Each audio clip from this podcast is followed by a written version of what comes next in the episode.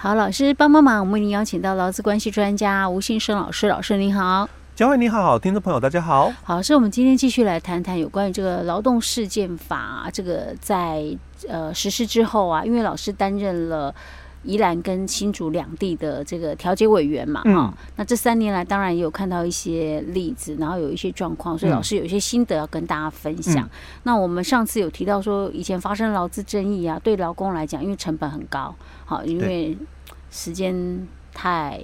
拖太久，嗯，好，就是送诉讼程序拖太久。那有些可能就是打官司到底要在哪个地方？哎，对，以前是以原就告，就是原告呃，以原就被，嗯，被告哈，对，就是那个原告要去迁就。被告了，欸、对不对？没错。好，那现在劳动劳动事件法这个实施之后，也解决了这个问题。哈、嗯，那我们上次有提到太慢，对，诉讼程序可能太冗长。嗯、但是劳动事件法之后有所谓的三三三原则，哎，对，就三位调解委员，嗯、其中有一位是法官，对，然后三个月内，哎，对，然后最多三次的调解，嗯，不成立之后才会再进入诉讼的程序，哎，对。那原则上如果是三次没问题，或者搞不好一次就 OK 解决了。那当然，对于这种呃劳工打。就是诉讼来讲，哎，应该这里还不算进入到诉讼了哈。就刚刚提到那个程序，还算调解，说至少不会那么难的了哈。对。好，然后他还解决了哪些问题呢？嗯，太贵吗？哎，对。但是刚刚那个三三三的这个调解哦，我还是要再补充一下哦，因为其实这是一个原则，嗯，哦，当然原则可以打破了哦。所以虽然我们是讲说三个月内哦，那三次，嗯，哦，但基本上哦，如果时间超过，因为整个这个。法院的这个案件哦，可能也比较多，法官可能也比较忙哦。嗯、那再加上就是说，我们要配合嘛，五五方的人员哦、呃，法官，然后两位调解委员的时间嘛哦，哦，那两造当事人嗯。哦，因为这个所以有时候时间不是卯巧的、欸、对哦，嗯、因为特别是我们都是比较希望当事人本人能够到嗯，因为毕竟哦，这个委托的这个代表人了哦。嗯那当然，他可以就是说全权代理哦，大概说都是这样说，然后但我们都知道，就其实有限额的授权哦，所以我们都希望说当事人哦亲自到场哦，所以有时候这五方的人力哦，你要都能够配合得上这个时间哦，当然有点难哦，所以如果然后就时间超过哦，大概都可以允许哦，那甚至哦。如果有机会，就是说，可能双方只是说金额的一个差距哦，并不是那么的一个大了哦，那可能呢哦，我们也会进行所谓第四次的一个调解哦。所以三三三只是原则，哎，对，原则是有些时候是可以做调整的。哎，对对对，好，好，那这个是我们三三三这个调解的一个原则哦。那当然哦。在这个调解的过程，因为毕竟整个劳动事件法哦，它所强调的就是一个调解的部分哦，所以在这里哦，它另外还有几个比较特别的地方，了哦就是说，假如说到了第三次的一个调解哦，不成，就是双方没有办法自己来这个协商哦的一个情况之下哦，通常我们。这个委员会哦，嗯、我们也会再提出两个建议的方向哦，哦。看看双方有没有意愿哦，就是说授权我们委员会哦，嗯、来这个酌定这个解决的方案哦，就是不一定要进入到后面诉讼，哎，对，就直接如果双方愿意授权的话，就是、因为有些人他可能举棋不定，哎，对对哦、啊，因为毕竟哦，嗯，我们这个委员会里面哦，主席就是法官，嗯，哦，所以。大致上了哈，我我们就可以询问双方的一个意见哦，看看有没有这个意愿哦，就是合意哦，授权我们委员会哦来酌定这个解解决的一个方案。那当然，因为这个部分哦，有时候大家哦，当然这个开箱后的惊喜到底是什么哦，就不晓得了，对对。可是，在调解过程当中，有没有可能其实是可以？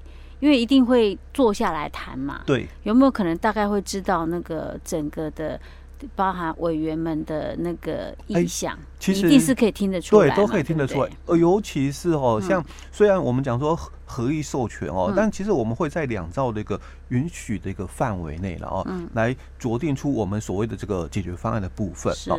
那当然这个比较难，所以三年来哦，这样的案件成立并不多哦，就说。授权给那个对，合意由这个委员会哦来酌定这个解决方案哦，不多见哦。那目前就我所知道哦，并全省的这个法院这样的案件并不多了。是啊，因为一般如果会走到劳动事件法，要么是前面调解就啊大家讲讲 OK 了，哎对，要么通常就是走诉讼了，哎对对，直接就进入诉讼。但是我我到目前三年来哦，我唯一只有一件。哦，这样子成立过而已。所以老师，你有碰到吗？是你碰到吗？对，一件而已。我也只贡献一件而已，这么一件哦，但真的不多哦，因为这个必须取得就是双方啊非常信任。是哦，那再来就是二十八条这个部分哦。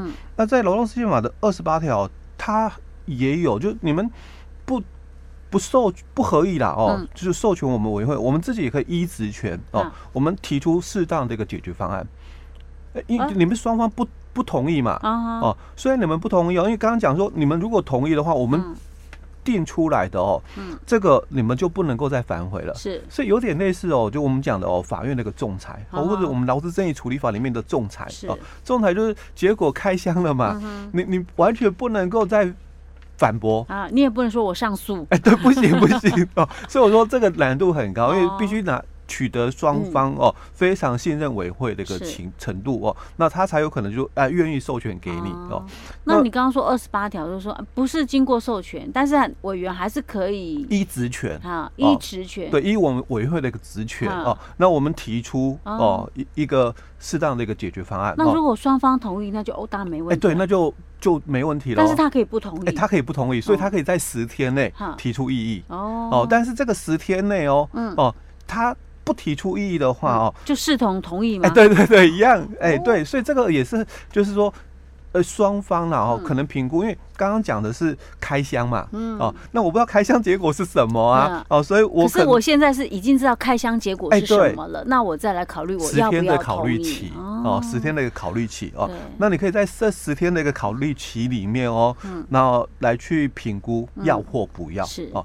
那如果超过了十天哦，哦，但所以这个是以收到为为主哦，但收到也有可能就是。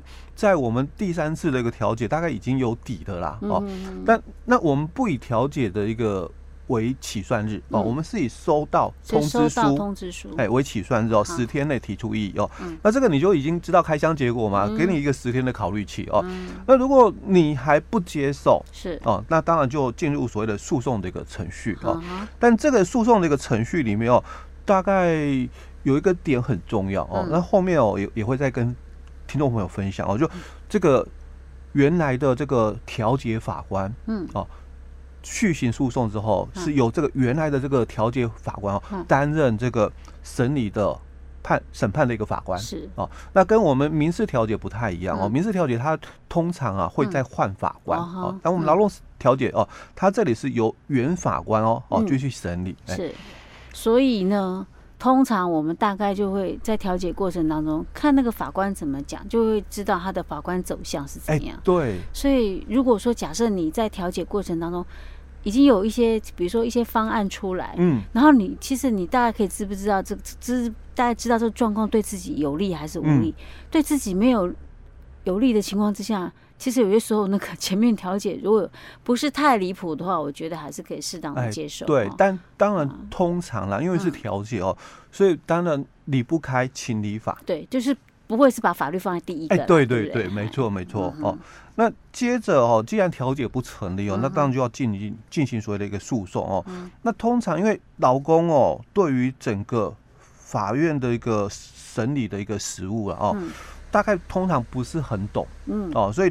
也大多了哦，就是委托律师出庭是哦。那或者是当然你也可以自己出庭哦。嗯、不过通常自己出庭的话哦，感觉上就是比较吃亏，嗯、因为毕竟哦，法院这个实务嘛，嗯、哦，老公是比较不懂的哦。那那你又不委托律师的话，其实通常哦，我我我也常常讲，就是说，就好像这个小人跟大人在打架、嗯、哦，那通常吃亏的就一定是小孩子，就是体力比较差的。对，因为你对于法庭的一些专业的一个。知识嘛，哦，比较掌握不是那么的清楚，而且大家不要认为我们想的哈，嗯，我们想的跟法律又不一样，哎，对，哎，所以为什么要有律师？对，没错哦。那但是哦，这要成本，嗯，因为除非啦，当然现在有所谓的这个法律这个辅助啊，但你有符合资格才有啊。那如果你没有符合资格的话，你可能又要自己花钱请律师哦。那这又是一个成本。是。那所以在我们的这个劳动事件法的一个规定里面哦，它就有提到了哦，就是说你可以。无偿哦，也也是一样哦，免费的，但是不是就是说你请那个法律辅助的一些补助哦，不是哦哦，他是说你可以无偿哦来委托哦工会所指派的人到场作为这个辅佐人哦，那来协助这个老公哦来进行所谓的一个诉讼这个程序哦，那不用再请律师，那也要工会愿意才行啊，哎，不是工会愿意，而是工会哦，因为劳动事件法第九条哦，他有提到哦，就是说这个。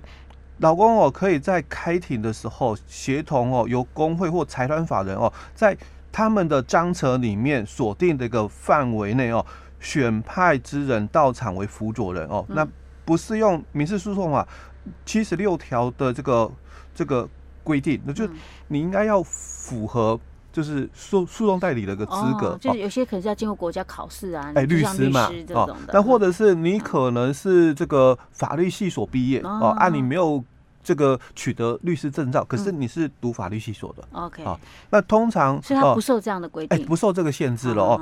那所以哦，老翁他自己可能不是很懂哦，可是因为工会的话，对于劳动法，嗯，哦是比较熟悉的哦，至少比劳工朋友还熟悉哦。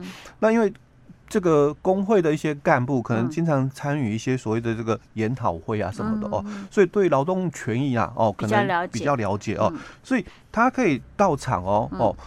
就是做辅佐人哦，那就类似嘛，嗯、律师的一个身份哦，哦。那那这个就又降低了我们刚刚提到的嗯诉讼的一个成本哦。那你得要人脉好一点才行啊。